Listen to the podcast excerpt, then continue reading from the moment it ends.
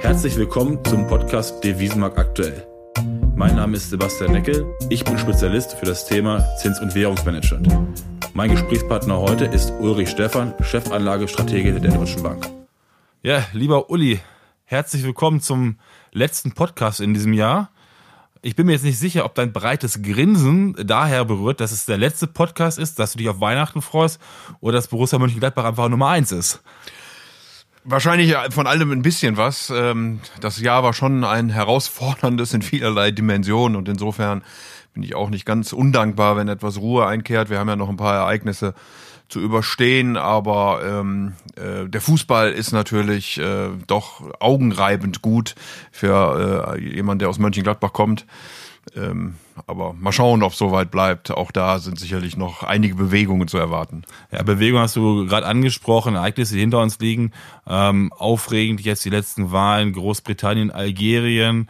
Aber auch wenn wir nach vorne gucken, bekanntlich ist nach der Wahl, vor der Wahl in 2020 stehen ja auch ganz viele entscheidende Wahlen wieder an ähm, in Europa, aber auch sehr viel mit China Connect und ganz zum Schluss natürlich dann das, das Highlight an Wahlen, denke ich mal, äh, die Präsidentschaftswahlen in den USA. Lass uns vielleicht mal vorne anfangen und den Anfang in Asien machen. Da stehen ja jetzt am 11. Januar Parlamentswahlen in Taiwan an wird die Demokratische Fortschrittspartei äh, erneut gewinnen und glaubst du, dass das zwangsläufig zu weiteren Verschlechterungen zu den Beziehungen zu China ähm, führen wird? Also völlig klar, wir haben am 11. Januar die äh, Parlaments- und Präsidentschaftswahlen in Taiwan. Äh, der taiwanesischen Wirtschaft geht es im Moment gut, liegt auch ein bisschen am Handelsstreit. Äh, Taiwan hat aufgerufen, Unternehmen zurückzuholen. Die kommen wohl auch. Äh, die Investitionen springen an, also der Wirtschaft geht es insgesamt gut und das stärkt die Chancen der äh, seit 2016 äh, regierenden Präsidentin Tsai, die eben doch eher einen eigenständigeren Kurs Taiwans bevorzugt gegenüber den ähm, ja, eher chinesisch orientierten Parteien. Ähm, ich glaube, insgesamt wird das nicht notwendigerweise zu einer Verschlechterung führen. Wie gesagt, es ist dann eine Bestätigung der derzeitigen äh, Politik. Ähm, und die ist äh, sehr wirtschaftsfreundlich. Äh, wir haben Investitionen, wir haben ein gutes Wirtschaftswachstum. Auch der Taiwan-Dollar hat äh, aufgewertet gegenüber dem Euro. Also ich denke, dass es dann in der Weise weiterläuft. Einen wirklichen Konflikt wird auch in Taiwan ähm, keiner gegenüber der Volksrepublik wagen. Dann geht's ja spannend weiter. 15. April die nächsten Parlamentswahlen in Südkorea. Ähm, ich hatte letzte Woche ein Unternehmen getroffen, das mit Südkorea Geschäft macht. Die fragen natürlich auch, wie glaubst du, wird die Entwicklung sein? Ich meine, Kim Jong-un äh, hat ja wieder seine militärischen Drohungen ausgestoßen, zwar Richtung USA, aber das betrifft natürlich auch logischerweise Südkorea. Versucht er so ein bisschen auch den Wahlkampf dort zu beeinflussen, den Ausgang der Wahl mit diesen Drohungen? Oder wie siehst du allgemein auch die Entwicklung in Südkorea? Ja, der derzeitige Präsident Moon hat sich ja sehr bemüht, äh, bessere Beziehungen auch zu Nordkorea äh, zu äh, erzielen. Ähm, nichtsdestotrotz hat Nordkorea äh, seit Mai diesen Jahres äh, 13 ballistische Tests gemacht, lässt er also gar nicht locker, fordert auch, dass Sanktionen nachgegeben werden. Hier sind insbesondere UN-Resolutionen gemeint, nach denen ähm, Arbeiter aus Nordkorea wieder nach, nach Nordkorea zurückgeschickt werden müssen. Ähm, und ähm, insofern besteht natürlich ein gewisser Druck. Ich glaube, am Ende wird das äh, aber äh, ein anderes Thema, nämlich wieder ein ökonomisches sein. Äh, die Wirtschaft äh, wächst voraussichtlich im nächsten Jahr mit etwa 2,2 äh, Prozent. Leistungsbilanz ist nach wie vor positiv. Korea ist ja das Land mit äh, einem ganz wichtigen Außenhandel, also auch ein Indikator für den Welthandel insgesamt.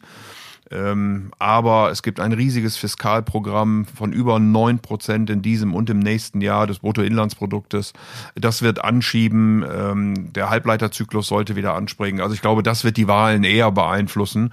Und insofern äh, kann es schon sein, dass ähm, ja, die Wahlen gegen Moon auslaufen, dann muss er halt mit einem Parlament regieren, was äh, nicht seiner Partei entspricht. Äh, diese Gefahr besteht sicherlich. Ähm, aber nochmal, die Wirtschaft läuft insgesamt und äh, von daher mache ich mir da im Moment auch nicht die zu großen Sorgen. Die nächsten Wahlen in Asien, die auch für China wieder sehr relevant werden, ähm, ist äh, im September, sind die Parlaments Parlamentswahlen in Hongkong. Ähm, glaubst du, dass eine Abwahl stattfinden wird der pro-chinesischen Regierung, sagen wir mal so? Oder glaubst du, dass die Unruhen sich verschärfen werden oder glaubst du, dass dann doch auch wieder ein bisschen mehr Ruhe jetzt einkehren könnte? Also ich könnte mir natürlich vorstellen, dass die Protestierenden ähm, hier eine solche Wahl nochmal zum Anlass nehmen, um ähm, ihren Anliegen ähm, Stimmung zu verleihen. Ähm, es wird gewählt im September 2020 die gesetzgebende Versammlung. Äh, das sind 70 Sitze. Hier hat aber ohnehin äh, China schon so in etwa die Hälfte sicher. Insofern ist die Frage, wie denn die andere Hälfte vergeben wird. Mit einer Zweidrittelmehrheit könnte man auch tatsächlich äh, verfassungsändernde Maßnahmen äh, durchsetzen. Aber ähm, China wird in Hongkong ganz sicher nicht loslassen. Also China will kein Tiananmen 2.0 haben, aber ähm, wird seinen Einfluss auf Hongkong auf gar keinen Fall äh, nachlassen. Insofern sind, das was manchmal geschrieben wird, dass Hongkong ähm, eben ähm, unabhängig wird oder ähnliches, äh, das halte ich für relativ unwahrscheinlich. Die fast bemerkenswerteste Frage daran ist, ob der Pack des Hongkong-Dollar an den US-Dollar eigentlich weiter äh, Bestand hält, äh, hat. Der besteht seit 1983 in einem Rahmen von ähm, 7,75 zu 7,85 Hongkong-Dollar zum Dollar, US-Dollar eben. Und äh, es gibt jetzt aufgrund der Proteste und aufgrund der schwachen Wirtschaft äh, erstmalig Gedanken tatsächlich dieses aufzuheben. Und das wäre dann schon ein ziemlicher Schlag ins Kontor. Also das wäre äh, nach so vielen Jahren äh, der Bindung, wie gesagt, äh, schon eine deutliche Maßnahme. Also lange Rede, kurzer Sinn. Ja, es finden Wahlen statt. Äh, China hat aber im Grunde die Mehrheit sicher. Es wird sich nicht dramatisch viel ändern. Die Protestierenden werden das sicherlich nutzen. Ähm, und Hongkong wird alle Hände voll zu tun haben, um äh, die Sache zu beruhigen und vor allen Dingen auch die Wirtschaft wieder in Schwung zu kriegen. Ja, Proteste hattest du angesprochen in China bzw. in Hongkong. Proteste auch in Frankreich, dort sind Kommunalwahlen im März 2020. Die Gelbwesten, die schon längere Zeit protestieren. Sind die Kommunalwahlen ein Stimmungsbild für Macron? Und ähm, was haben diese Kommunalwahlen eventuell einen Einfluss auf die weitere Eurozonenpolitik? Also die äh, Kommunalwahlen sind natürlich keine direkte Wahl für oder gegen Macron, aber sie sind, wie du richtig sagst, ein, ein Stimmungsbild. Und ähm, wir haben ja doch massive Proteste gesehen gegen die Rentenreform, die äh, Macron durchführen will. Das ist eigentlich das Herzstück seiner Reformen. Äh, wir wissen alle, dass die Franzosen relativ früh in den äh, Ruhestand gehen, auch das mit relativ hohen Bezügen. Äh, und insofern äh, hat Macron hier Änderungen angestrebt. Man hat jetzt nochmal äh, diese Rentenreform etwas äh, aufgeweicht, ähm, indem das Renteneintrittsalter tatsächlich bei 62 Jahren bleiben soll, allerdings dann mit Abschlägen. Ähm, volle Rente würde man mit 64 tatsächlich bekommen. Es soll eine Grundrente geben für über 1000 Euro dann in Frankreich und das Ganze gilt nur für Menschen, die nach äh, 1975 geboren worden sind, wobei eben Feuerwehr, Polizei und Soldaten auch ausgeschlossen sind. Also die werden äh, weiterhin früher zu höheren Bezügen in Rente äh, gehen können. Ob das äh, alles die Proteste dann abschwächen lässt, bleibt abzuwarten. Ich befürchte nein äh, weil sich einige schon positioniert haben. Äh, und insofern werden die Regionalwahlen natürlich ein Stimmungsbild geben und es äh, bleibt spannend, wie sie denn dann im März nächsten Jahres äh, ausgehen. Präsident Macron ist hier in keiner einfachen Lage, weil er eben äh, die Gelbwesten irgendwie befriedigen muss, damit äh, die Dinge nicht äh, noch mehr konflikti konfliktär werden. Und auf der anderen Seite will er natürlich seine Rentenreform durchbringen. Also es wird spannend sein im März nächsten Jahres. Ja, in der Europäischen Union sind ja auch in diesem Jahr sehr viele Unruhen gewesen, unterschiedliche Spannungen zwischen den Ländern, wie möchte man in die Zukunft gehen.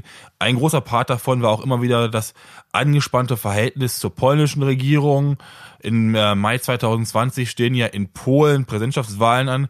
Der regierende Präsident Duda hat sich wieder zur Wahl oder wird sich wieder zur Wahl stellen von der von der PIS-Partei. Wie siehst du seine Chancen? Und wenn er wieder gewinnen wird, werden die Spannungen auch in 2020 zwischen Polen und der Europäischen Union weiter steigen? Das ist äh, eine sehr spannende Frage. Ähm, er müsste also über 50 Prozent der Stimmen bekommen, Duda, ähm, um keine zweite Wahl, also eine Stichwahl dann ähm, äh, hineingehen zu müssen. Interessanterweise hat äh, die Gegenkandidatin Kidawa Blonska Warschau gewonnen bei den vergangenen Parlamentswahlen. Hier hat ja auch die PIS-Partei nicht alles gewonnen, sondern den Senat verloren.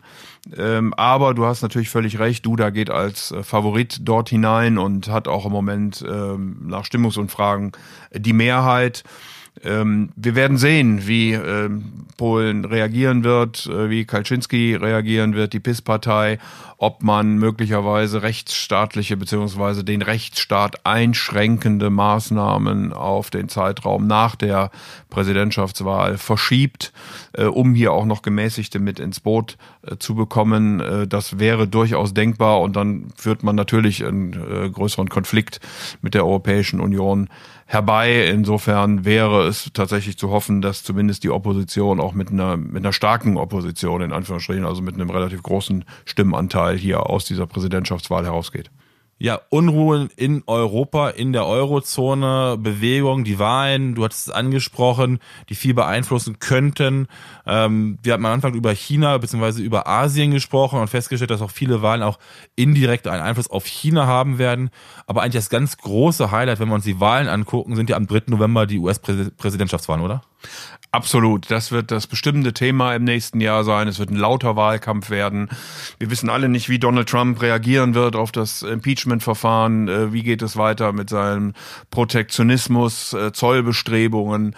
Äh, wer wird demokratischer Präsidentschaftskandidat werden? Michael Bloomberg hat ja seinen Hut in den Ring geworfen, ähm, tritt aber im Moment noch nicht auf, weil er eigentlich gar kein Geld sammeln muss, sondern alles aus eigener Tasche bezahlen kann. Also das wird schon spannend zu beobachten sein. Am 3. März werden wir wissen, wer von den Demokraten nominiert werden wird, am Super Tuesday. Die offizielle Nominierung ist dann zwischen dem 13. und 16. Juli des äh, nächsten Jahres und äh, wie gesagt, die Wahlen dann am 3. November. Es wird laut werden, es wird spannend werden, es wird äh, sicherlich auch die eine oder andere Überraschung dabei sein. Wichtig vielleicht noch, äh, wo du mich so anguckst, Sebastian, ist, dass äh, bisher noch nie ein Präsident mit einer so niedrigen Zustimmungsrate wie Donald Trump wiedergewählt worden ist. Also er wird äh, im nächsten Jahr etwas tun müssen, um äh, auch die Zustimmung zu seiner Amtsführung nach oben zu bekommen, um die äh, Wahrscheinlichkeit, die Chancen einer Wiederwahl dann auch deutlicher zu erhöhen. Ja, Donald Trump möchte natürlich wiedergewählt werden. Ich würde mich darüber freuen, wenn du vielleicht noch einmal in deinen Geschenkesack reinguckst und guckst kurz vor Weihnachten, hast du mir noch ein kleines Geschenk mitgebracht, was auf jeden Fall bis Jahresende noch zu beachten ist an den Märkten. Ja, während 2018 ein Jahr war, äh, was ähm, aus Finanzmarktsicht ausgesprochen schwierig war, äh, war 2019 ja ein sehr gutes in vielerlei Hinsicht. Ich glaube, 2020 werden wir uns auf erhebliche Volatilitäten, Schwankungen einstellen müssen in allen Anlageklassen, auch Währungen und Zinsen. Es wird immer wieder dominiert werden durch Fragen, kriegen wir eine Erholung, äh, lässt die US-Administration äh, beim Protektionismus nach versus ähm, bekommen wir vielleicht doch noch äh, einen konjunkturellen Abschwung, vielleicht sogar eine Rezession, wenn sich die politischen Risiken raufschaukeln. Also insofern erwarte ich für 2020 sehr viel Schwankung, sehr viel Volatilität. Ähm, und darauf muss man sich einfach einstellen und entsprechend die Maßnahmen auch ergreifen.